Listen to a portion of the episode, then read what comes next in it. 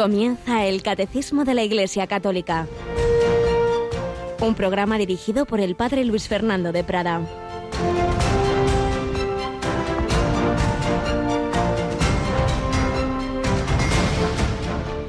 Lavaos, purificaos, apartad de mi vista vuestras malas acciones, dejad de hacer el mal, aprended a hacer el bien, buscad la justicia, socorred al oprimido, proteged el derecho del huérfano, defended a la viuda. Venid entonces y discutiremos, dice el Señor. Aunque vuestros pecados sean como escarlata, quedarán blancos como nieve, aunque sean rojos como la púrpura, quedarán como lana. Alabado sean Jesús, María y José. Muy buenos días en este 2 de marzo. Estamos ya en este mes de marzo en el que celebraremos a San José en este año especialmente dedicado a él que nos enseñó a vivir humildemente, sencillamente, haciendo la voluntad de Dios. Pero lo hacemos en este tiempo de cuaresma, en el que reconocemos que muchas veces no hacemos esa voluntad de Dios que nos separamos del Señor, que pecamos.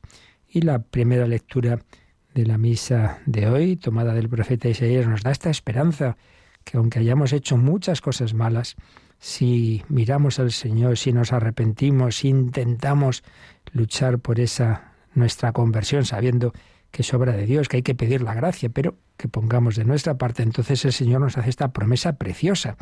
Aunque tengáis pecados rojos como la escarlata, quedarán blancos como nieve, como lana.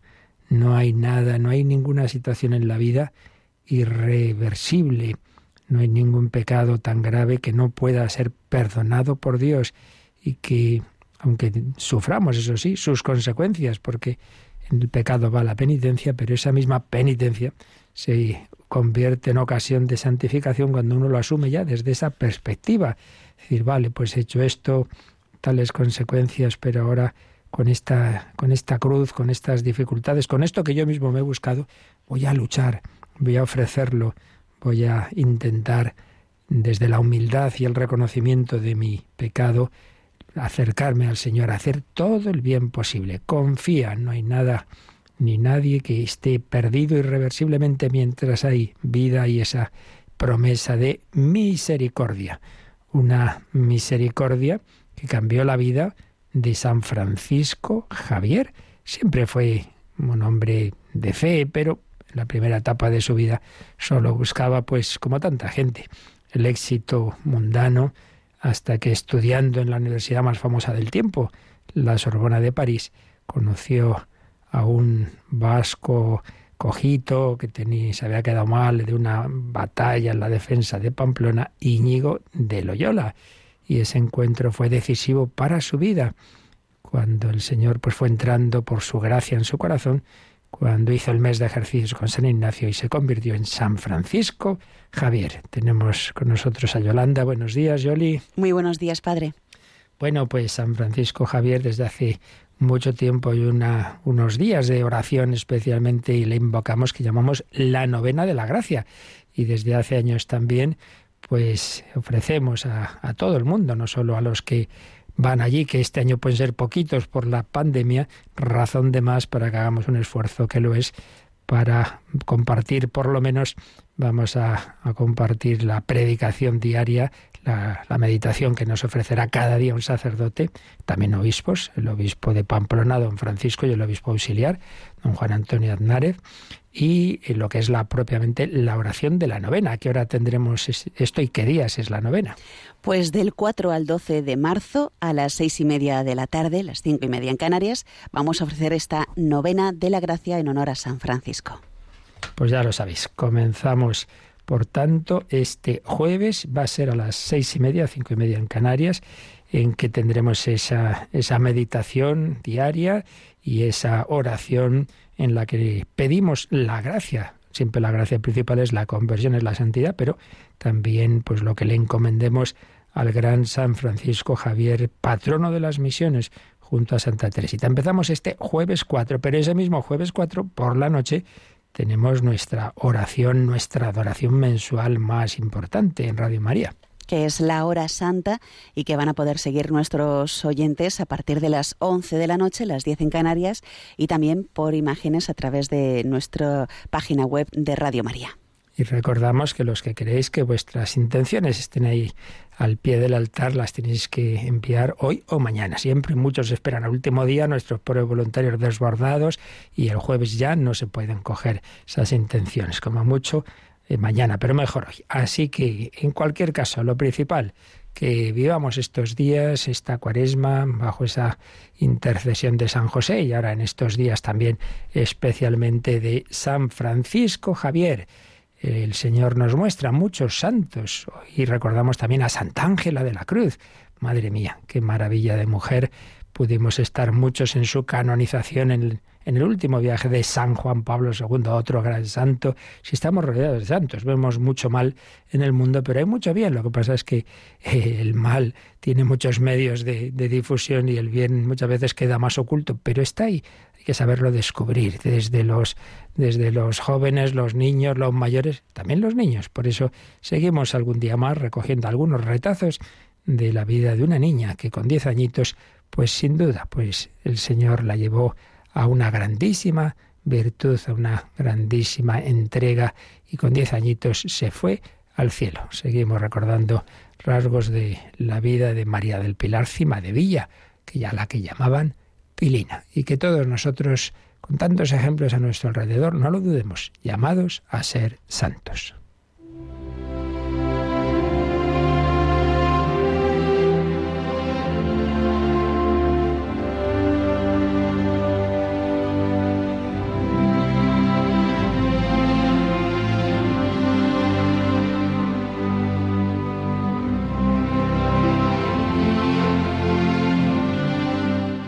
Del Pilar, cima de Villa Pilina, enferma misionera.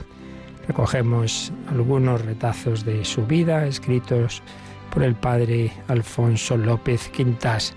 Tras recordar lo principal, los principales momentos de su vida y muerte, el padre López Quintas se fijaba en las virtudes de esta niña. El día pasado habíamos hablado de su fe, vamos a decir algo de su esperanza. Escribe así el padre Alfonso. Su capacidad de sacrificio, probada hasta la heroicidad durante su larga y penosísima enfermedad, no responde tan solo ni en primer lugar a la virtud humana cardinal de la fortaleza, sino a la virtud teologal de la esperanza. Su breve existencia no podría definirse sino como una vida a la espera del Señor que viene. ¿Podría comprenderse de otro modo la ecuanimidad con que recibió la noticia de la muerte cercana como de algo consabido y perfectamente natural? La muerte era para ella algo personal, tan propio como su amor al Dios de la eternidad, a la que se accede al morir. Pues creo que esto nos viene muy bien. Todo lo que vivimos viendo la muerte cercana, pues nos hace ver que muchas veces nuestra fe es muy pequeña que lo sabemos desde siempre, que lo importante es la eternidad, pero ay, ay, ay, que eso de morir no nos gusta a nadie y parece que queremos estar aquí más y más y más y más años. Y no es así. El Señor puede llamarnos con 10 años como esta niña y decir, pues qué bien, lo que decía San Pablo, para mí la vida es Cristo y una ganancia el morir. Tenemos que pedir al Señor vivir así, con esa fe, con esa esperanza, cuando tú quieras. Eso no quita el dolor humano, por eso también nos dice el padre López Quintas, que como no podía ser menos, a las primeras insinuaciones de la madre de Pilina acerca de la posibilidad de una separación definitiva, la primera reacción de la niña fue cierto sentimiento de sorpresa y de pena, pero fijémonos por qué. En una ocasión tomó en sus manos la imagen del niño Jesús, que le hacía constantemente compañía, y dijo a su madre en tono confidente, Mamá, siento que Jesús me llama. Y al decirle la madre, ya lo creo que te llama, hija mía, pero ¿verdad que te gustaría irte con el niño Jesús? Ya lo hemos comentado en otros días, que claro, ahí esa fe de esta niña tenía mucho que ver con la de sus padres. Y entonces respondía Pelina, sí, me gustaría, me gustaría irme con el niño Jesús, pero me daría muchísima pena dejarte, pues yo ya no sé vivir sin ti no quitaba esa fe el que a esa niña le diera pena, lógicamente, el separarse de su madre. Pero la niña fue tomando cada vez más conciencia de esa llamada a la eternidad, del carácter incurable de su enfermedad y en la víspera de su muerte, cuando al atardecer se disponía a rezar el Santo Rosario en compañía de su madre y de una tía, dirigiéndose a la imagen del niño Jesús, dijo en voz alta, Jesús, este rosario lo ofrezco por esta intención, que sane si es para bien de mi alma y si no, que se haga tu santa voluntad. Pues eso debemos hacer siempre. Como Jesús en Gesemaní, Padre, si es posible, pase de mí este cáliz, pero no se haga mi voluntad, sino la tuya.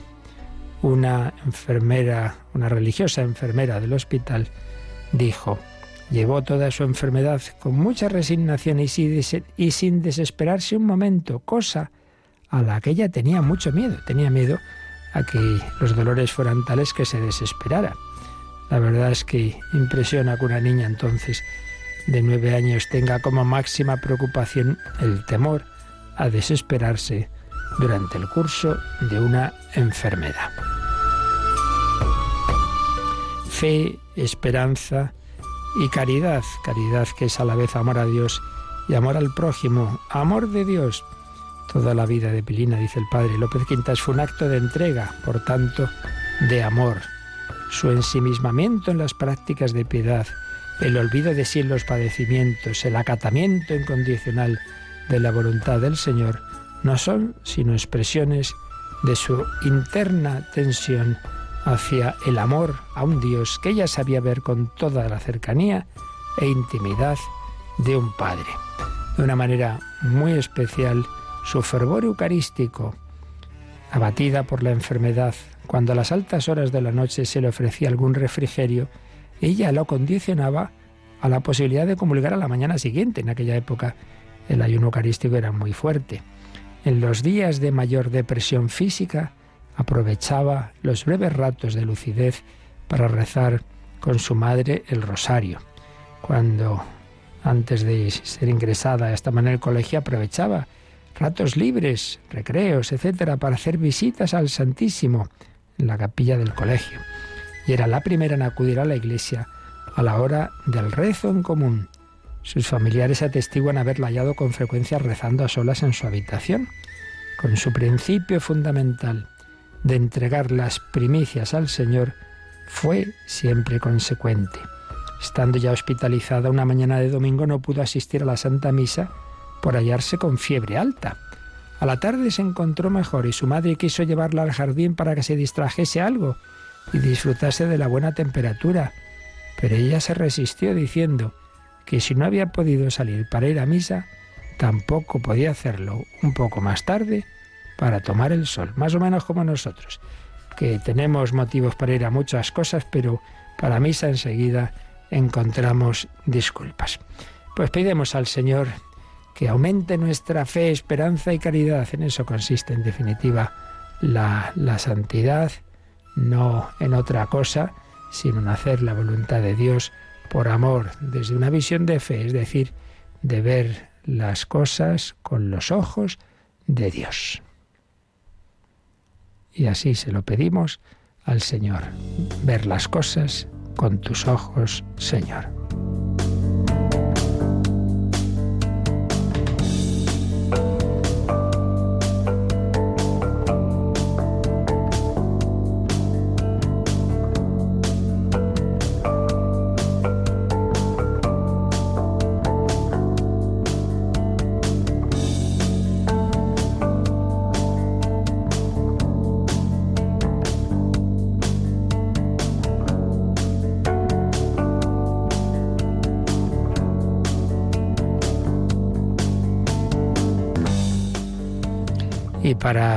Acercarnos al Señor, para crecer en fe, esperanza y caridad, pues no hay más remedio que eso, que estar muy cerca de Él. ¿Y cómo podemos estar cerca del Señor? Pues el principal medio que nos ha dejado en la Iglesia son los sacramentos, donde el mismo Jesucristo, Dios hecho hombre, se nos comunica de manera adecuada a cada momento de nuestra vida.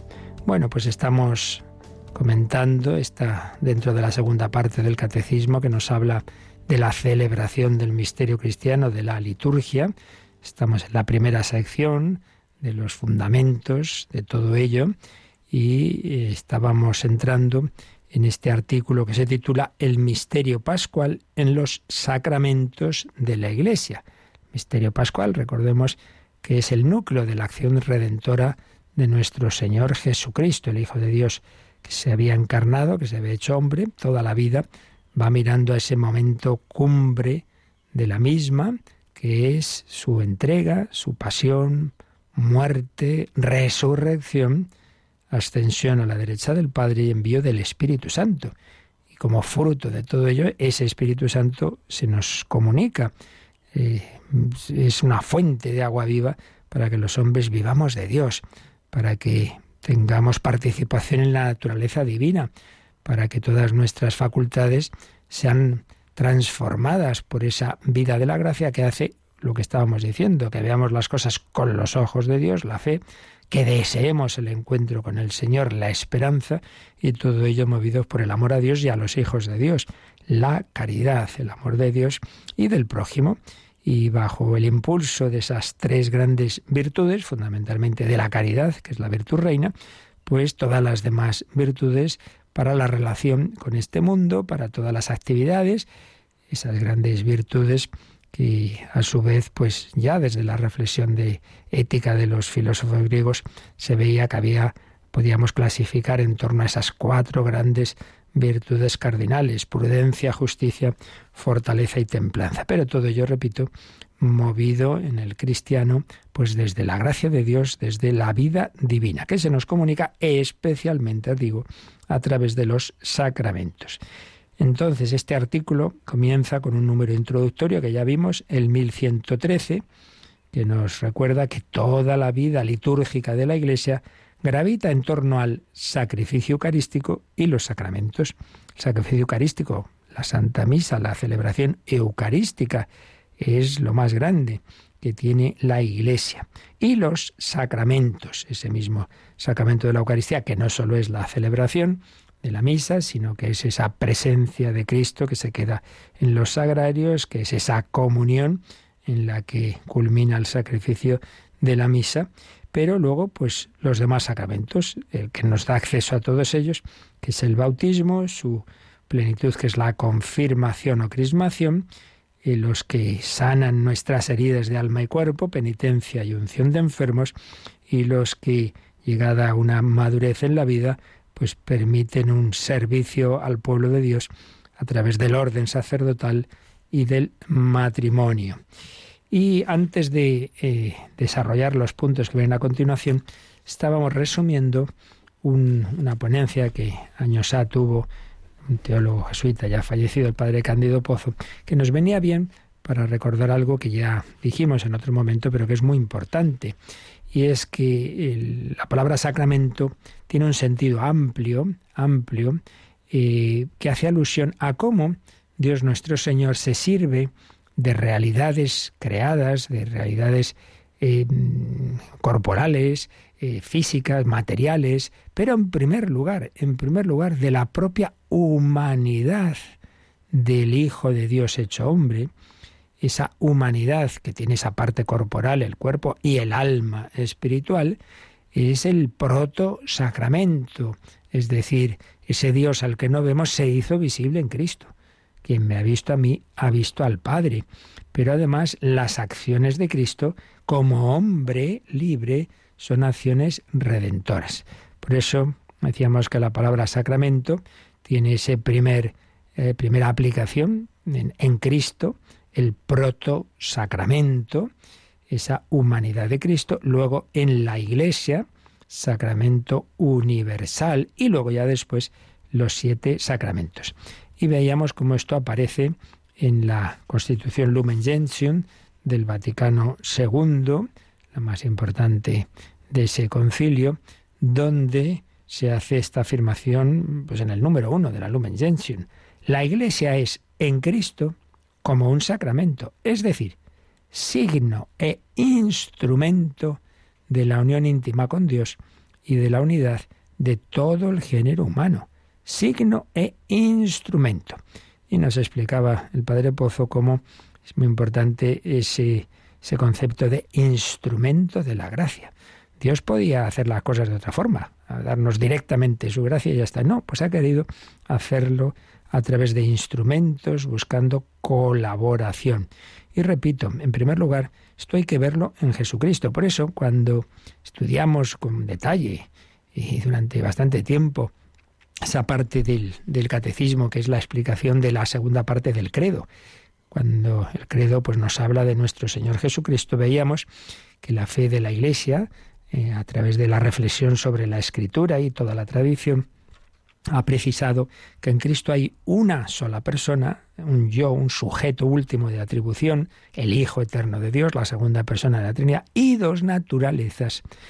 Y pues mm, siempre hay que tener ese equilibrio de, de que darnos cuenta de que son eso, dos naturalezas, que, y, no caer ni en mm, pensar que, bueno, solamente es un hombre, un hombre especialmente unido a Dios, que es el error, la herejía más extendida en nuestro tiempo, pero vamos, que nada nuevo, esto ya o sea, eh, fue de hace siglos, ya, ya surgió este tipo de errores que al final no creen en Jesucristo como Dios, el arrianismo y de una manera muy especial en cuanto no se niega la divinidad, pero pero aparece como si fuera una persona humana con una especial presencia de Dios es el nestorianismo. Y ya digo que hoy bajo distintos eh, títulos o, formas de expresar, pero es muy extendido esto. Pero también puede ocurrir y ocurre el error contrario, el monofisismo. ¿Qué es eso del monofisismo? Pues cuando al final parece que simplemente es Dios y bueno, la naturaleza humana la tiene como si fuera una especie de marioneta,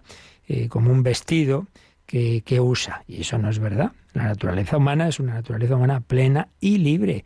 No solo es un cuerpo que se maneja así como una marioneta, ya digo, sino hay un alma libre. Y precisamente Dios nuestro Señor ha querido redimir, redimirnos, no simplemente como una especie de amnistía general dada desde lo alto, sino porque uno de nosotros, uno de nuestra raza, de nuestra humanidad, el hombre Cristo Jesús, libremente ha entregado su vida por amor al Padre y a los hombres. Es nuestro Redentor, el hombre Cristo Jesús, con libertad, con una naturaleza humana libre, repito, movida por el Espíritu Santo. Entonces, esa obra de ese hombre, claro, tiene un valor infinito porque su persona es divina. Son obras, en último término, de la segunda persona de la Trinidad, pero eso no quita que el instrumento de la redención ha sido esa humanidad de Cristo. Por tanto, ese proto-sacramento. Como decía el Padre Pozo, esa humanidad del Señor es la primera realidad creada que Dios asumió al encarnarse para hacerla instrumento de gracia y de salvación. Y en cuanto que la Iglesia es prolongación de Cristo, es el cuerpo místico de Cristo, pues también es instrumento a través del cual Cristo cabeza nos comunica la gracia salvadora. Todo esto es muy bello. El Señor pues se comunica con nosotros así. Por eso no hay que extrañarse que cuando el Señor se aparece a Saulo, Saulo, Saulo, ¿por qué me persigues? Porque Jesús está presente en esos cristianos a los que perseguía. Y por otro lado, sí, se le comunica ahí, tiene una luz directa a su alma, sí, sí, pero luego le dice que ya le dirán lo que tiene que hacer en Damasco y en efecto un, un cristiano Ananías se acerca a él y le bautiza, porque Jesucristo actúa a través de su iglesia que realiza la obra salvadora entrando en contacto con los hombres concretos a través de los sacramentos ya en sentido estricto. Por tanto, podemos hablar de tres niveles de sacramentalidad. Cristo, en primer lugar, primer nivel, el proto-sacramento, el primer sacramento. Segundo, la Iglesia como sacramento primordial y universal. Y tercero, los sacramentos concretos. Con un ejemplo sencillo. Yo toco y cojo, pues por ejemplo, un bolígrafo. Para ello, ¿qué utilizo? Mi mano. Mi mano entra en contacto con ese bolígrafo con algunos dedos concretos. Bueno, pues Cristo quiere entrar en contacto contigo a lo largo de la historia. Para ello extiende su mano a través de los siglos, la Iglesia, y te toca con dedos concretos, es decir, con los diversos sacramentos. Y en este sentido, nos decía también el Padre Pozo, como aquí se ve ya una ruptura, una distinción clara con el planteamiento de Lutero, que mm, lo de que Dios pudiera servirse de instrumentos creados, pues eso no entraba en su mentalidad. Él pensaba como una línea directa. Y esto ya le pasa en realidad con Jesucristo. Sí, él cree que es una persona divina con naturaleza humana y, divina, sí, pero la naturaleza humana al final en Cristo es pasiva, está simplemente movida por la divinidad. Entonces se acerca a lo que fueron en siglos anteriores los planteamientos que se llamaron monoteletas, es decir, que en Cristo solo en realidad había la voluntad divina, o al menos monoenergeta. Sí, Lutero sí creía que había voluntad divina y humana, pero al final la voluntad humana, pues nada, es, es algo pasivo que no, que no, no hace nada con, con valor. En cambio, San Máximo, el confesor, pues mostró, fijándose sobre todo en Gesemaní, cómo es esa precisamente esa voluntad humana, es meritoria porque libremente lo pasa mal, lo pasa mal, está claro, pero hemos sido salvados porque nuestra salvación ha sido querida humanamente, humanamente, por el Hijo de Dios. Nuestra mm, salvación la ha hecho una persona divina, pero humanamente, con una voluntad humana libre. Esto no lo olvidemos, y ya digo, esto lo vimos en, en, la parte de Cristología, pero creo que es importante recordarlo, porque tendemos, tendemos a ver en Jesucristo simplemente, pues Dios que se sirve de un cuerpo, y no es eso. La, humanidad de Cristo no es una marioneta pasiva e inerte movida por la persona del Logos, sino que hay esa voluntad, esa espontaneidad, hay sentimientos que vimos en Cristo, que vemos en los Evangelios, etc. Hay una auténtica psicología humana. Bien, pues este es el, digamos, el referente para que entendamos también que hoy día nuestro Señor, así como se sirvió de esa naturaleza humana libre, se sirve hoy de la Iglesia y se sirve hoy en la Iglesia de los sacramentos. Dicho esto, pues ya Yolanda, vamos a, al primer número ya propiamente de lo que en donde se nos va a ir explicando qué son los sacramentos. Ya decíamos que hay aquí varios subapartados. En primer lugar, los sacramentos de Cristo vienen de él. En segundo lugar, sacramentos de la Iglesia. La Iglesia se forma por los sacramentos y los sacramentos a su vez generan la Iglesia, sacramentos de Cristo, sacramentos de la Iglesia, sacramentos de la fe, sacramentos que nos dan la salvación y sacramentos de la vida eterna. Bueno, pues en primer lugar, los sacramentos de Cristo.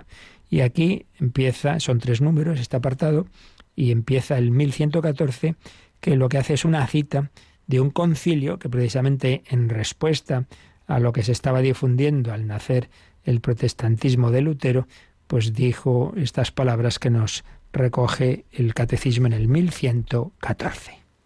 Adheridos a la doctrina de las Santas Escrituras, a las tradiciones apostólicas y al parecer unánime de los padres, profesamos que los sacramentos de la nueva ley fueron todos instituidos por nuestro Señor Jesucristo. Pues aquí vemos pues esa esa definición que hizo el Concilio de Trento, en donde vemos pues todo lo que tantas veces hemos explicado, de dónde saca la Iglesia sus certezas. Bueno, pues de la revelación de Dios. ¿Y dónde está la revelación de Dios? ¿Por dónde nos llega? Pues por dos cauces.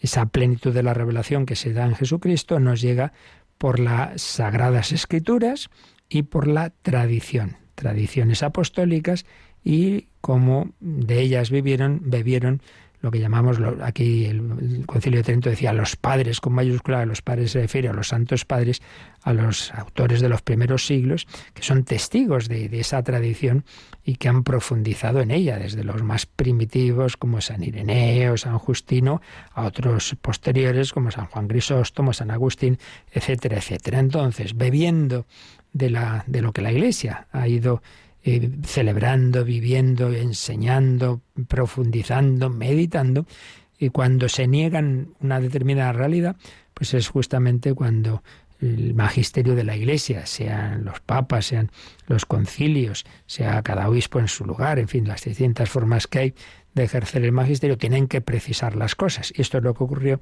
en el concilio de Trento cuando se negó que todos los eso el concepto de sacramento propiamente dicho, su eficacia salvífica, si eran siete o no, entonces pues se definió esto que apoyados precisamente en la Sagrada Escritura y en la tradición, profesamos que los sacramentos de la nueva ley, ahí haciendo como la diferencia entre los signos e instrumentos de que Dios se sirvió en el Antiguo Testamento, a eso se refiere nueva ley, es como Nuevo Testamento, los sacramentos de la nueva ley fueron todos, no solo algunos, sino todos instituidos por nuestro Señor Jesucristo. Después veremos en qué sentido tenemos que decir que fueron instituidos, ¿no? Que quiere decir que hay un día en que el Señor dice, ojo, a ver, venid para acá, Ahí va a haber siete sacramentos. El primero es... No, las cosas no son así eh, es, algo que, que, ya iremos viendo cómo muchas veces el Señor ha puesto una semilla y luego la Iglesia, con la luz del Espíritu Santo, recibida especialmente en Pentecostés, va profundizando en ello. Pero, en cualquier caso, de una forma o de otra, es de, de quien vienen no es de la Iglesia, es del Señor. De la Iglesia vienen otras cosas a lo largo de los siglos. Pero en el caso de los sacramentos, todos se remontan a Él. Y siempre el punto central es este que el Hijo de Dios, lo que realizó en su vida terrena, pues cortita, treinta y tantos años, hoy actúa a través de la Iglesia y, dentro de ella, sobre todo a través de los sacramentos, porque la encarnación, el verbo hecho carne, se prolonga a través de los sacramentos, muy especialmente a través del sacramento de los sacramentos, que es la Eucaristía. Por eso vamos a quedarnos un momento dando gracias al Señor de que el verbo hecho carne sigue en medio de nosotros. El sacramento de la Eucaristía y los demás me permiten acceder a Dios. Vamos a, a darle gracias con los seminaristas de Cuenca que cantan ese sacramento de Dios, esa cercanía de Manuel, Dios con nosotros.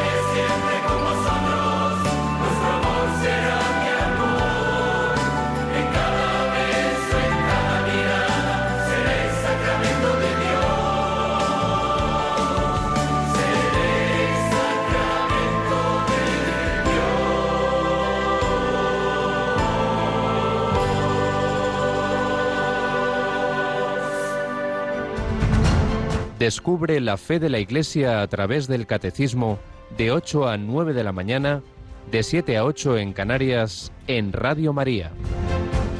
Pues es la maravilla que el Señor no nos ha dejado solos. Yo estaré siempre con vosotros, especialmente a través de los sacramentos, muy especialmente a través de la Eucaristía. Y entonces, acercándonos al Señor, también nosotros, ahora ya usando la palabra sacramento en sentido amplio, seremos sacramento de Dios, es decir, en tanto en cuanto el cristiano vive unido a Cristo, lo que decía San Pablo, no soy yo quien vive, es Cristo quien vive en mí, también los demás podrán intuir, ojalá, en nosotros a Dios. Claro, una persona es un santo y es que ves a Dios en ellos, ves a Dios en esa persona, es que lo refleja esa mirada, esa sonrisa, esa entrega, esa caridad, ese sufrir con paz sacramento de Dios. Bueno, pues iremos viendo distintos aspectos del sacramento, de los sacramentos, pero vamos a hacer una, coger una mirada, digamos, de entrada ya, una visión de conjunto rápida, sintética, precisamente con una obra de, del profesor Eduardo Vadillo, breve síntesis académica de teología, nos va a dar una visión rápida que luego iremos desgranando sobre los sacramentos. Os recuerdo que en la noción de sacramento ya veremos que hay varios aspectos, pero sobre todo hay dos que siempre deben estar presentes. Uno, el aspecto de signo, hay un signo, hay un símbolo, ya veremos qué significa esta palabra, que a veces pensamos que es una cosa nada, sin importancia, no, no, tiene mucha densidad. Signo y hacer presente el don de Dios, es un signo eficaz, es un signo eficaz del don de Dios y que esta noción se, se, aplica en sentido amplio a Jesucristo, pues su naturaleza humana es signo eficaz de Dios. Se, veían a un hombre, pero en ese hombre realmente estaba el verbo hecho carne. Es decir, el signo eficaz que hablamos en el sacramento y concretamente en la humanidad de Cristo, no sólo remite a otra realidad. Aquí hay que distinguir lo que se llama el signo flecha, signo flecha del signo que, tiene, que contiene la realidad en sí misma. Tú ves una, una flecha, una señal que dice a tal ciudad.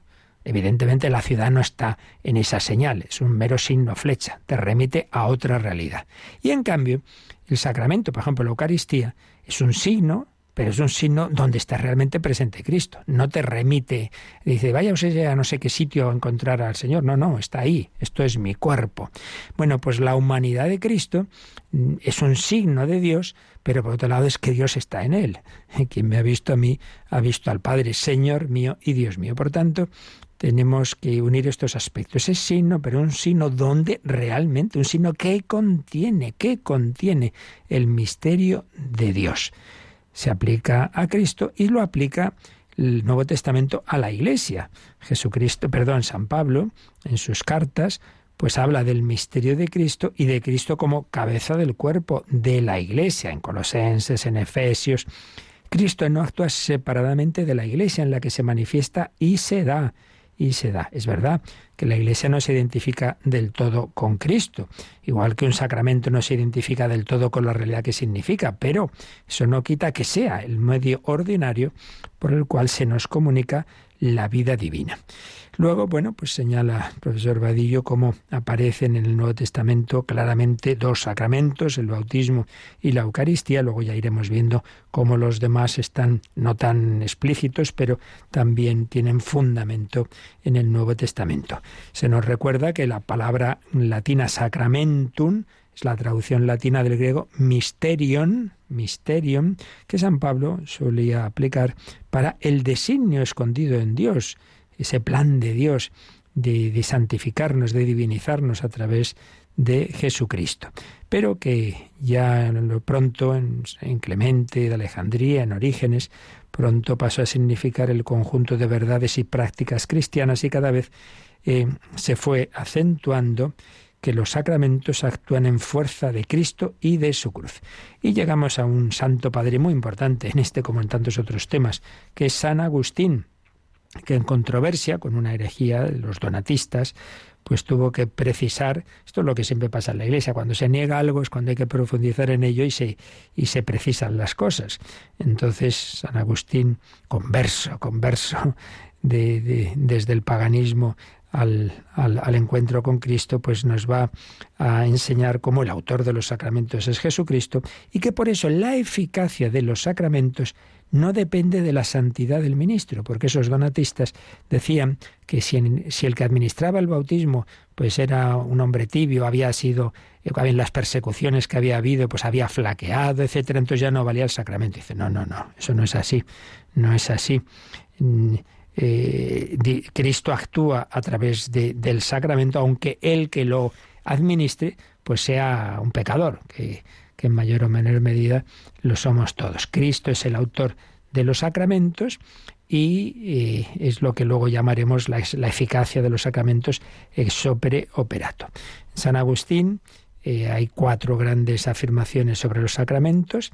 Él, por un lado, mm, usa esta palabra a, todos esos signos sagrados, esas realidades visibles, pero que, por institución divina, conducen a realidades invisibles. Realidades visibles que conducen a realidades invisibles. En segundo lugar, estos signos hacen referencia a Jesucristo, el único Salvador. Incluso lo que llamaba sacramentos de la antigua alianza, pero que lo que hacían era anunciar, preanunciar a Jesucristo. En tercer lugar, los sacramentos no solo significan la salvación del que lo recibe, sino que la producen de hecho. Dan ese, esa gracia, ese encuentro con Cristo. Y en cuarto lugar, esta eficacia de los sacramentos tiene que ver con la palabra de Dios. Todo esto ya lo precisaremos. Aquí de momento solo estamos así, como que tengamos una visión de conjunto de la evolución de la doctrina católica al respecto. Bueno, pues van pasando los siglos y nos encontramos con cuando ya se empiezan a sistematizar las cosas, en lo que llamamos la escolástica, la, primera escolástica medieval, siglo XI, siglo XII, es cuando ya se empiezan a, escribir tratados de los sacramentos en general, apoyados pues, sobre todo en este gran San Agustín que acabamos de recordar. Y con toda claridad aparece que hay esos siete sacramentos, el septenario sacramental, en un famoso teólogo cuya obra se usó mucho, que es Pedro Lombardo distingue del amplio conjunto de signos que empleaba la Iglesia, porque hay otros muchos signos en la liturgia, pero de todo ese conjunto de signos, pues se fijan como siempre la tradición se ha fijado de una manera especial en siete, en siete signos de particular trascendencia y eficacia, que son a los que llamamos propiamente sacramentos, y eso ya no simplemente fue una opinión teológica, sino se precisó en los concilios segundo de León y de Florencia de una manera autorizada. Y se veía también que en los sacramentos hay siempre dos aspectos, una palabra, una palabra y, algo, un, elemento. Y eso se, usó una terminología aristotélica, lo cual no quiere decir que, la verdad de fe quedara ligada a una filosofía concreta, pero se usaron las palabras forma y materia. Hay una materia, por ejemplo el pan, y hay unas palabras, esto es mi cuerpo. La unión de la realidad material y de la palabra, pues es lo que constituye el rito que hace un sacramento. Y la crisis con todo este tema, como ya hemos ido apuntando, se dio pues con los planteamientos de Lutero. La noción que él tenía de, la justificación, es decir, de pasar de, de, vivir separado de Dios en pecado a ser salvado a una persona en concreto, recibir la gracia, eso llamamos justificación, la noción que tenía Lutero, ya hemos dicho que es como una relación de hilo directo entre Dios y el hombre concreto, excluyendo las mediaciones, las mediaciones. A lo más, lo más se quedaba con lo que llamaba la cena, Eucaristía y el bautismo, pero que serían simplemente como predicaciones, predicaciones realizadas con signos, pero mm, sin ver, aquí hablamos muy en general y por encima, ¿eh? pero sin ver eficacia en esos signos. Y como ya hemos apuntado, es que ya Lutero realmente olvidaba la misma actuación de Cristo como hombre. Y además el concepto de redención en Lutero y Calvino, pues es que Cristo nos salvó en cuanto que padeció la pena que merecían los pecadores. Es decir, nos sustituyó. Yo, yo cargo con su, con su, con su castigo, digamos. Pero el concepto católico no es ese, sino que es, es satisfacción vicaria. Cristo en nuestro nombre, ha ofrecido libremente, libremente su vida y asociándonos a nosotros a esa obra redentora. El concepto católico, la humanidad de Cristo, causa nuestra salvación. No simplemente es que, bueno, carga con las consecuencias penales del pecado, sino que es causa de nuestra salvación. Pero en el planteamiento protestante más puro, nada, mm, ningún instrumento puede ser útil para acercarse a Dios. Pues si no lo es la acción salvífica de Cristo, mucho menos la Iglesia, mucho menos los sacramentos. Frente a esto, el concilio de Trento recordó ese septenario sacramental y los elementos esenciales de los sacramentos, y especialmente su eficacia, su eficacia, y el papel de los ministros. Y enseñó que han sido instituidos por Jesucristo. Solo Cristo pudo instituir los sacramentos, puesto que en ellos se hace presente a Él, su pasión, muerte y resurrección que nos salvan.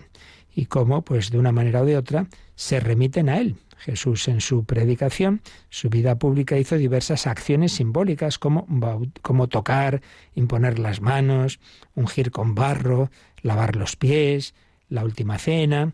Bueno, pues de todos estos signos, la tradición de la Iglesia fue viendo cómo eh, unos, de una manera muy especial, tienen, que, que siempre vienen del Señor, tienen esa eficacia que nos comunican esa vida divina. Y son signos que vienen de Jesucristo, por lo tanto hay que hacer como Él nos ha enseñado. Eh, dentro de todos los, los signos que, que la Iglesia había recibido, pues distingue esos siete signos esenciales de una eficacia particular. Hay otros, por ejemplo, recordad que el jueves santo recordamos un signo que hizo Jesús, que fue el lavatorio de los pies, pero no decimos que sea un sacramento. Jesús ha hecho distintos signos, distintas acciones simbólicas, pero mm, eh, la, tradición de la Iglesia y, lo que aparece en distintos textos que ya iremos viendo del Nuevo Testamento, especialmente se fijan en la eficacia de esos siete sacramentos. Al ser negada esa eficacia o al ser negado que venían de Cristo, es cuando distintos momentos del magisterio de la Iglesia lo ha precisado. Bien, esto, repito, simplemente hemos querido dar así una rápida visión de conjunto que, de aspectos que iremos viendo poco a poco. Bueno, pues hoy vamos a terminar un poquito antes porque tenemos a través de los medios telemáticos una reunión de las directores y presidentes de las Radio Marías de Europa que eh, os encomendamos a vuestra oración para seguir avanzando, para que en toda Europa y en el mundo entero, a través de Radio María, se siga extendiendo la buena noticia, cada vez llegue a más personas. En estos tiempos difíciles en todos los sentidos, pues el Señor se sirve también de instrumentos, no es un sacramento, pero es un instrumento del Señor y de la Virgen María, a través de signos pobres y de personas que ponemos aquí cada uno lo que podemos, pues el Señor nos comunica su palabra y tantas veces lo comprobamos por experiencia, su gracia, incluso la conversión. Pues pedir por todo ello y pedimos ahora al Señor su bendición. La bendición de Dios Todopoderoso, Padre, Hijo y Espíritu Santo, descienda sobre vosotros. Alabado sea Jesucristo.